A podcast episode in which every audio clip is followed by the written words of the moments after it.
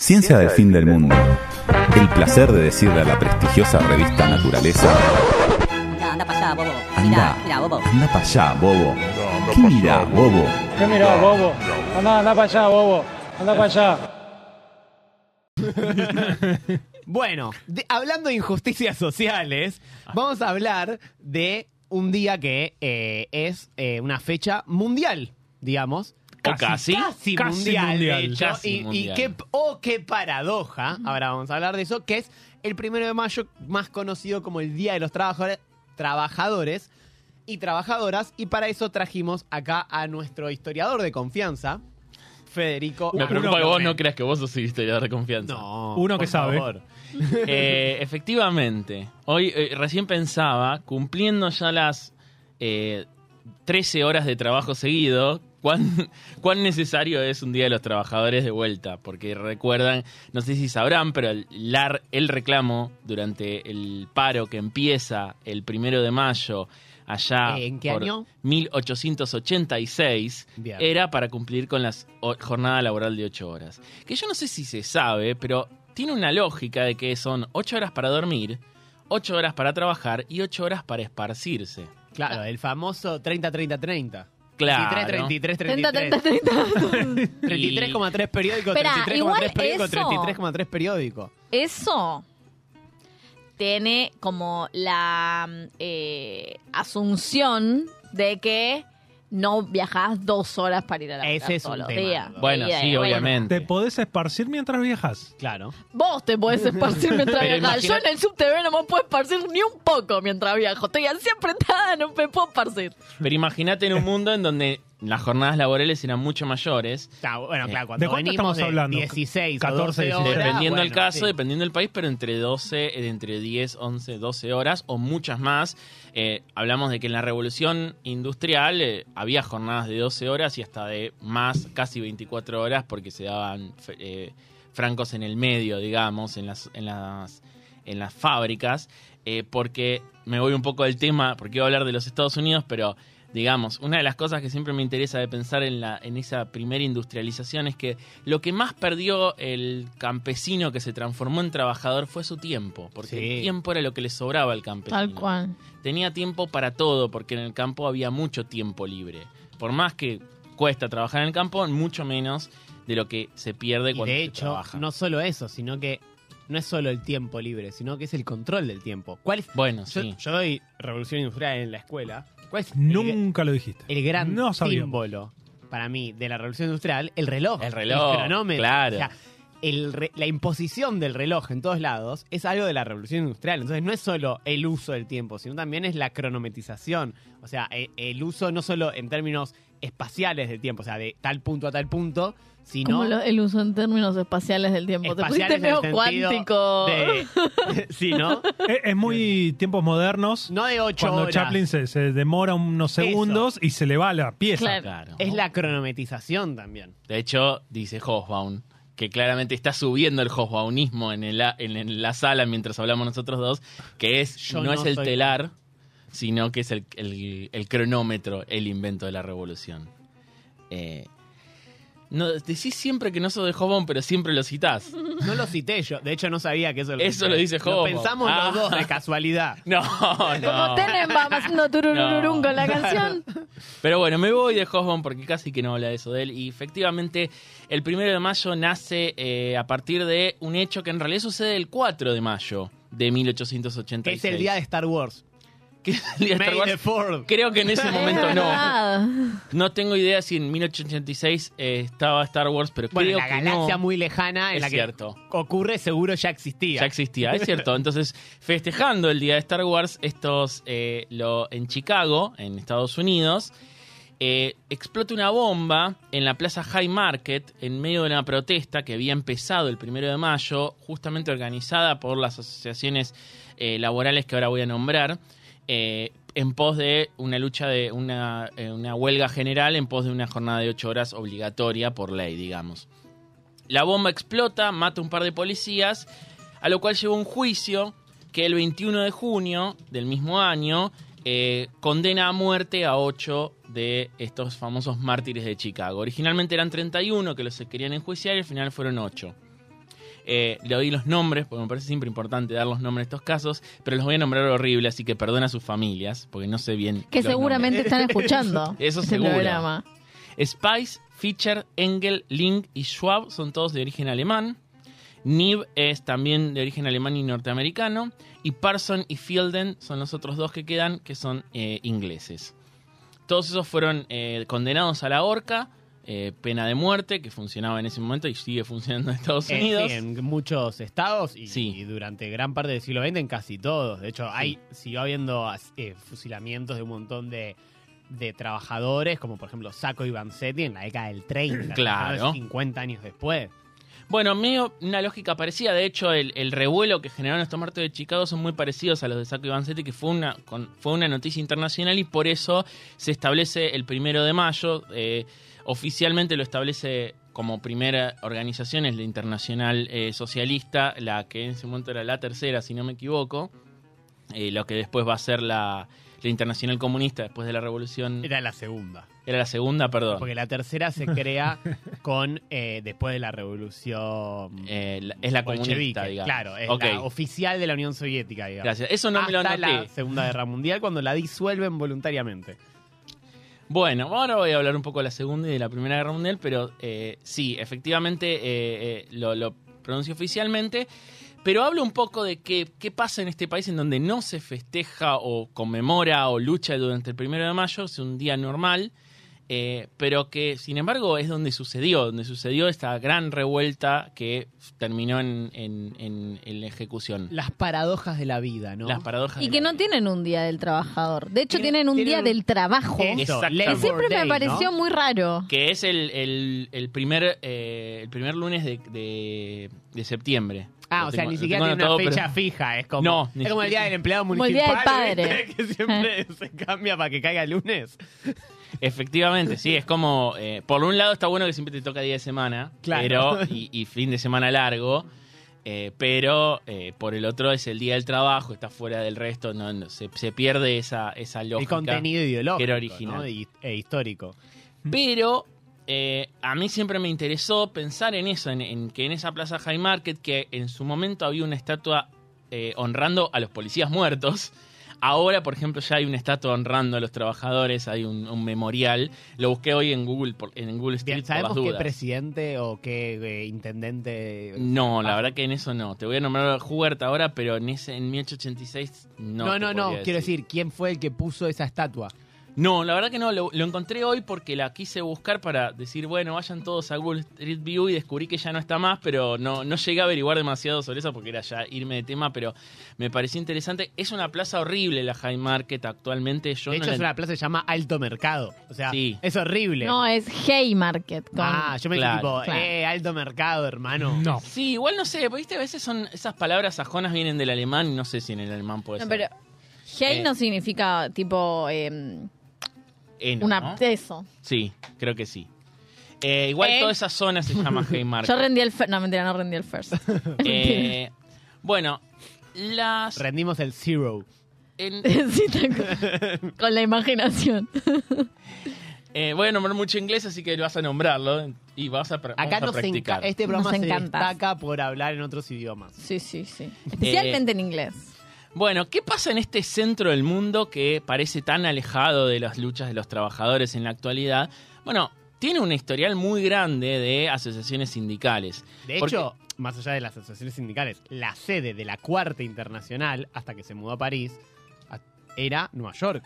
Quiero decir, o sea, Estados Unidos tenía una tradición de lucha sindical muy zarpada que obviamente los gobiernos norteamericanos se encargaron de destruirla hasta el nivel de que hoy no tenemos ni rastro de que existe algo parecido al sindicalismo en Estados Unidos. Obvio que existe algo, pero es eh, Ah. muy marginal. ¿Saben quién era el presidente en Estados Unidos en 1889? Robert Howard Smith. no, No, sé, yo no sé eh, quién es, pero Roosevelt. ese fue el año en el que se puso esa... el tío. Teddy A ver, Roosevelt. 1889, US President. ¿Viene el que le dicen POTUS? Sí. Sí. Me causa mucha gracia. Bueno, una de, las, digo. la- la- una de las protagonistas de esta lucha... Benjamin eh, Harrison, perdón. No, Ah, sí, no Benji. Benji le decimos. Benji. eh, una de la, eh, el, el primer sindicato famoso de Estados Unidos me parece uno de los más interesantes. Primero por su nombre. La Noble Orden de los Caballeros del Trabajo. ¡Vamos! Toma. bien, aparte en un país donde no existía eh, Igual la me nobleza, imagino. interesante, ¿no? Y hacían rituales de iniciación. Es medio Monty Python imagino- también.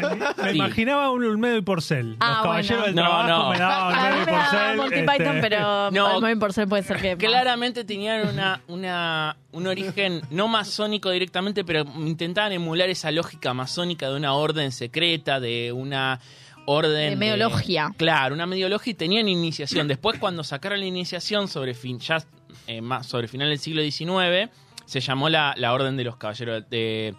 eh, la Orden del. Trabajo. La Orden del Igual Trabajo. el concepto de orden, la orden. Sí, sí, ¿eh? sí. Sí. Qué orgullo ser argentino y con nuestro primer los dos sindicatos sean el de tipógrafos, que ya no existe, y el- la unión y la fraternidad que sigue Fraternidad. existiendo a día de hoy. Además, la son fraternidad. sindicatos, hermano. Bueno, la Noble Orden tiene un buen nombre y... Pero tiene un nombre como medio que se quieren hacer los nobles. Sí. Y me da un poco de... No, Pero pero yo me los es de- imagino siempre cuando, cuando leía sobre ellos, me los imaginaba vestidos de caballero, trabajando y haciendo, Con bueno, hoy, hoy compañeros hacemos la asamblea, todos vestidos de caballeros y Con un sacando sombrerito. espadas para votar. Para mí es así, pero bueno, ¿Y no, por qué no perdió? necesariamente. Eh, la orden tiene, un, tiene una lógica muy interesante porque eh, se basa en un estilo de pensar la sociedad, un- digo, una concepción social del mundo que todavía sigue en Estados Unidos, que originalmente es de izquierda, o más bien, digamos, es crítica hacia el capitalismo, y se terminó transformando por momentos en una especie de, de ideología de derecha, que de hecho está muy repetida en pensamientos que actualmente tienen personajes como Milley y digamos el liberalismo ese que viene casi importado de Estados Unidos. Dice Serotonino, ¿cómo estoy chivando laburando con este casco y esta espada en el hombro? Me gusta. Luchaban por desodorante en los puestos de trabajo. Esta Real Orden, además de vestir armadura, claramente, científicamente probado, tenía el, pe- el pensamiento que lo llama el radicalismo eh, artesano. Claro, el de Irigoyen. No necesariamente. y todos esos. ¿no? El radicalismo artesano es una ideología que empieza a aparecer en, la, en Estados Unidos después de la industrialización masiva que sucede después de la, de la guerra civil, eh, en donde obviamente un montón de artesanos empiezan a quedar si- sin trabajo o, o empiezan a tener que trabajar en esas fábricas y pierden ese tiempo que estuvimos hablando recién y un poco esa idea de ese Pierden mundo moderno. trabajo. Tienen que empezar a ser empleados para... Claro. Y eh, entonces dividen al mundo entre trabajadores y parásitos. Me gusta. Obrero tranqui, y bien, bien. parásito. Obrero y parásito. Pero no en una lógica marxista, porque el marxismo tradicional y los socialistas planteaban la idea de que cualquier capitalista, sea pequeño o grande, era, digamos, un parásito o Claro, un. porque un- vive del trabajo de otro. Claro, vive del trabajo del otro.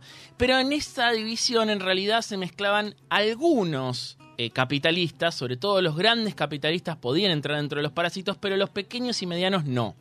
Porque ellos se consideraban todavía artesanos. Entonces, esa lógica del pequeño trabajador, el, el- el- la mediana Lo que hoy empresa. llamamos un emprendedor. Claro. o un Bueno, freelancer. Por eso dije que la repetían actualmente, porque la idea esa de trabajos y, parasi- y parásitos se mantiene un poco en esa idea del agarre en la pala, en la idea de que hay un grupo de parásitos de la sociedad. En ellos también incluían a los banqueros, los banqueros eran parásitos de la sociedad para estos, para estos personajes, Y, y pero para ahora también, igual, estamos de Sí, acuerdo. bueno, ¿no? en esa parte yo Perdón no digo que si hay esté- un banquero escuchando, pero.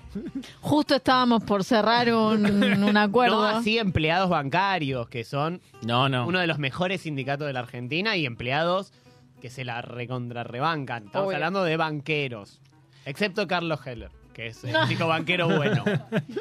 Eh, entonces, estos trabajadores y esta idea de dividir al mundo entre trabajadores y parásitos, como digo, no incluye lo mismo que pensaríamos como capitalista y obrero en la lógica marxista o no sé, de, otras lógicas que dividen hacia el mundo, sino que es los trabajadores son capita- la eh, medianos y pequeños capitalistas, obreros, y parásitos son banqueros y muy, muy grandes capitalistas, digamos, en, en- en ese, en esa revolución industrial de, de Estados Unidos que claramente había grandes capitalistas que ahora serían medianos para el mundo actual en donde claramente eh, la riqueza se, se centralizó mucho más.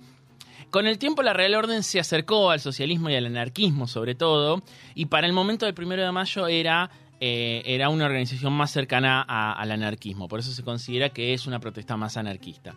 Sin embargo, eh, era uno de los sindicatos que luchaba por la jornada de ocho horas sin considerarse del todo socialista y por lo tanto eran los más exitosos dentro de los que no les terminaba Bueno, de convencer. Algo parecido pasaba en la Argentina con los sindicalistas revolucionarios, ¿no? Digamos Sí. que si bien vienen de la tradición anarquista, no son anarquistas y al centrarse en las protestas, en los reclamos laborales, tuvieron muchísimo más éxito que sus pares anarquistas y de a momentos que los socialistas, bueno, han disputado. O es Bueno, justamente relacionado con eso, la organización que existió en el momento también dura- que, que organizó esta protesta como principal es la Federation of Organized Trades and Labor Unions, que después se va a llamar la American Federation of Labor sobre finales del siglo, sobre principios del siglo XX y es la AFL.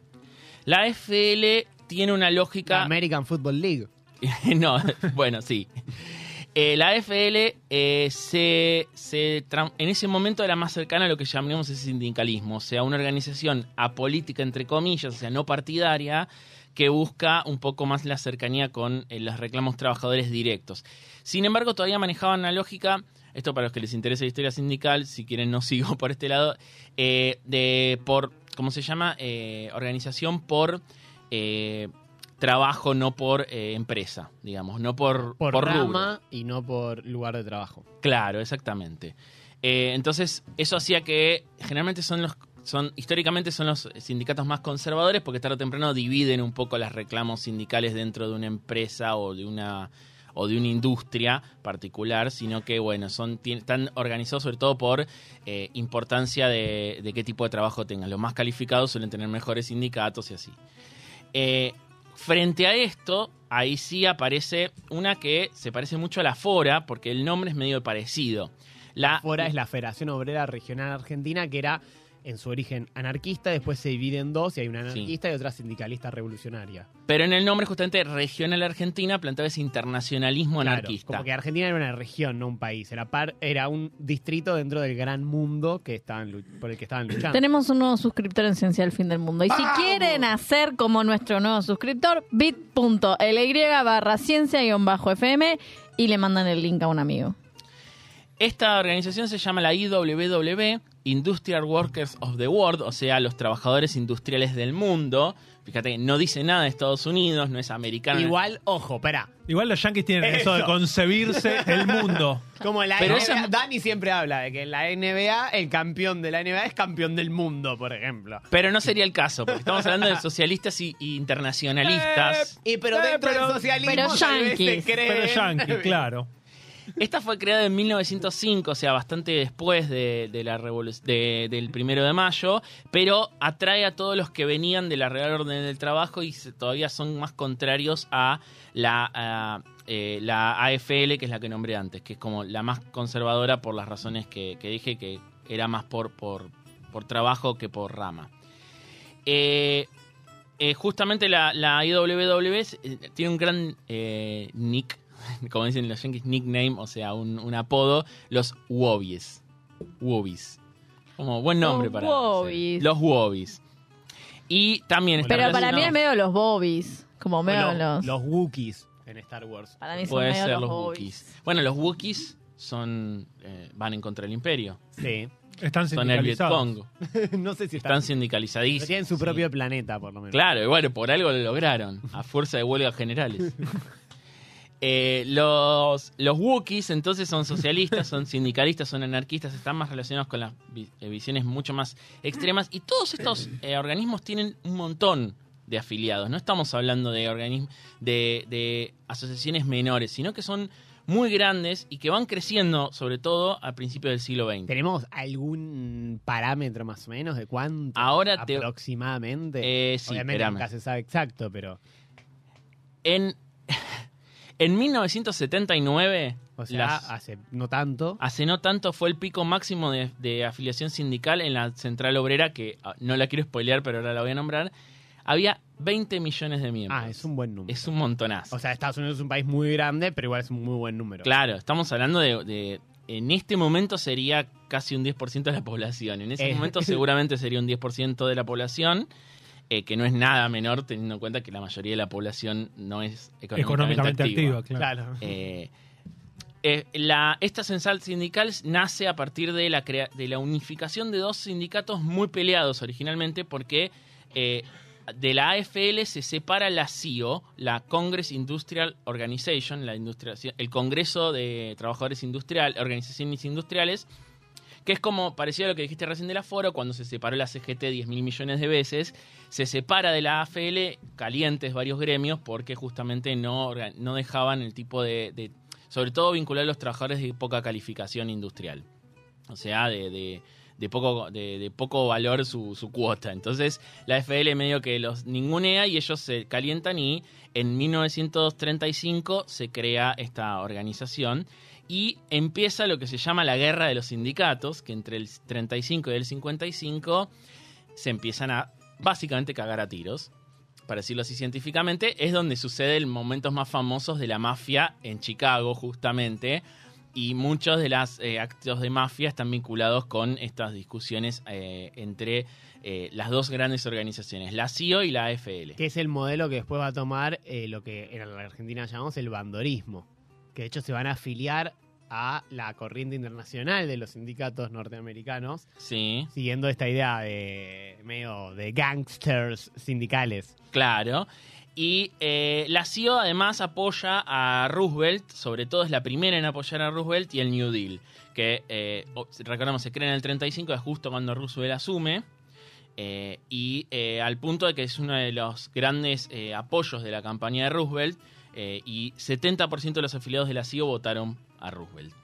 eh, después en la segunda elección. La AFL también igual se alía rápidamente porque crecen las dos durante la, la Gran Depresión y durante los años de Roosevelt.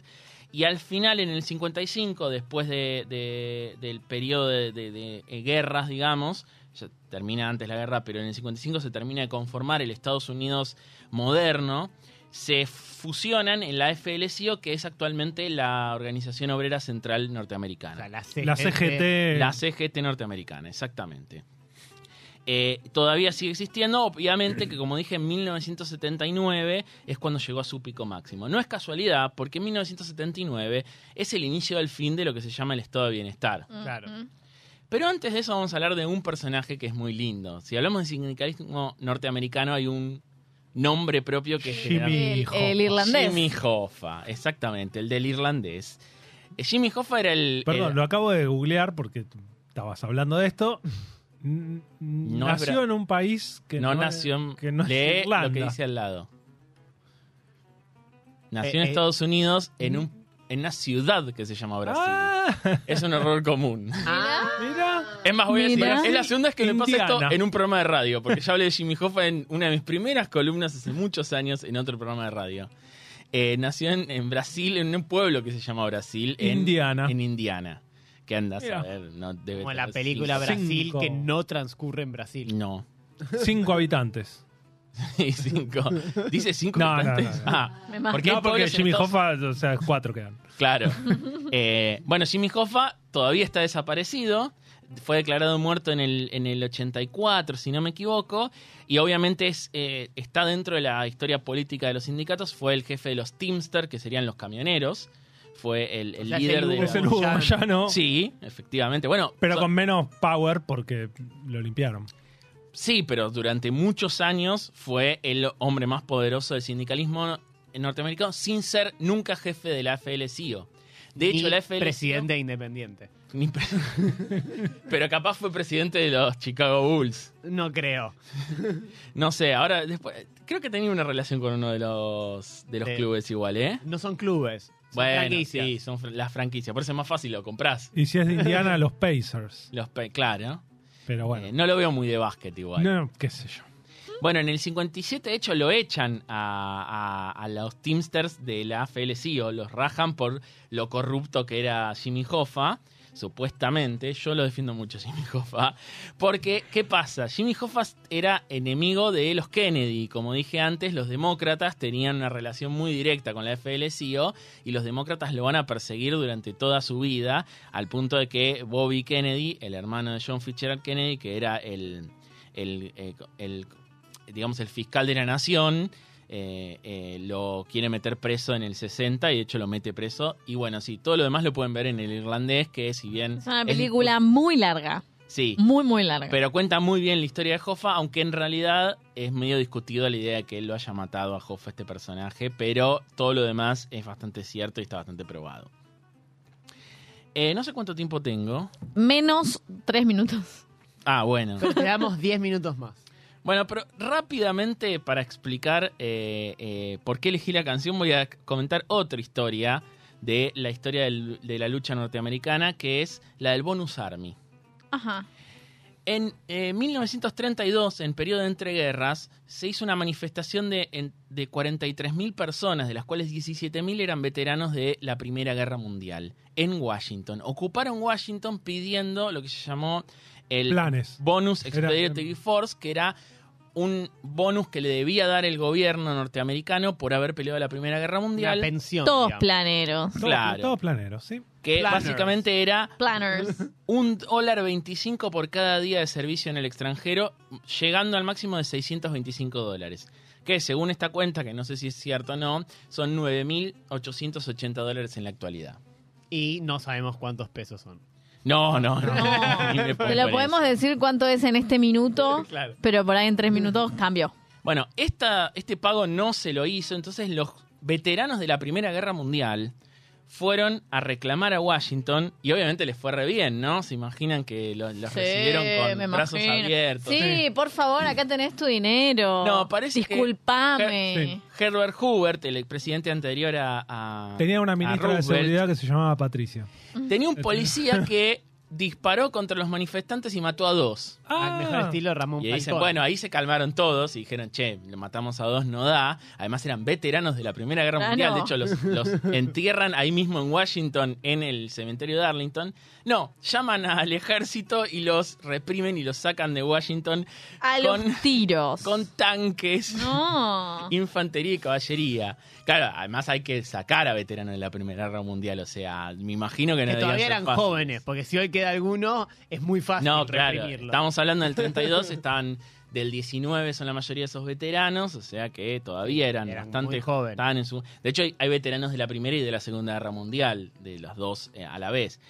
Bueno, ¿qué pasa con esto? ¿Por qué está borrado este tipo de eventos? Bueno, ahí sí lo hablaste vos, eh, el, ese, el, el macartismo y el borramiento de la cultura norteamericana relacionada con el comunismo, el socialismo y todo tipo de movimiento en, eh, en contra del capitalismo, digamos. Sí, y Eh. con lo que tenga que ver con la cultura de la queja masiva y popular Sí. y organizada. Claro, sí, sí, o, o esa la pueden derivar, pero nunca para el lado de la... De hecho, hablaban de infiltrados comunistas del Partido Comunista en 1932, que es gracioso porque uno puede decir, es cierto, sí, pero no eran infiltrados, eran pro- probablemente veteranos de la Primera Guerra Mundial que eran del comunismo, porque como vimos, era común pertenecer a partidos, asociaciones, organizaciones de origen comunista. Eh, el, el punto máximo, ese fue uno de los... Hay grandes mie- momentos de miedo rojo, uno viene después del primero de mayo, al punto de que se vuelve la jornada de 10 horas después del primero de mayo. El segundo es el momento de entreguerras, después para porque son amiguitos los soviéticos, entonces ya el Partido Comunista Norteamericano está bien visto. Y después obviamente vuelve con el macartismo, que es el proceso que lo voy a dar para una columna entera, pero básicamente Joseph McCarthy era un senador norteamericano que hablaba del miedo rojo, en donde daba listas de potenciales comunistas que supuestamente estaban vistos como eh, enemigos de Estados Unidos por ser espías norteamericanos en potencia o, o- o figuras del, lo- del Espías mundo soviéticos. soviético. Espías soviéticos. Dije, perdón, dije norteamericano. Espías no- soviéticos en potencia. Un Es- gran escritor de ciencia ficción que siempre menciono, Philip Dick, Claro. que estaba siempre, o sea, en todas las listas ahí. Y nunca salió de Estados Unidos. Or- eh, también eh, Orwell. Eh, George Orwell se va de Estados Unidos y no filma nunca nada más en Estados Unidos después de eso. Eh, eh, y son, sí, bueno, Chaplin mismo casi que se va por eso. O sea, Hollywood es donde más se atacó el, el macartismo, pero en líneas generales es, esa, es un ataque cultural a la posibilidad de que, de que Estados Unidos haya una discusión, aunque sea en contra del capitalismo. La identidad norteamericana después de la Segunda Guerra Mundial se transforma en imposible de pensarse más allá del capitalismo. Ciencia del fin del mundo.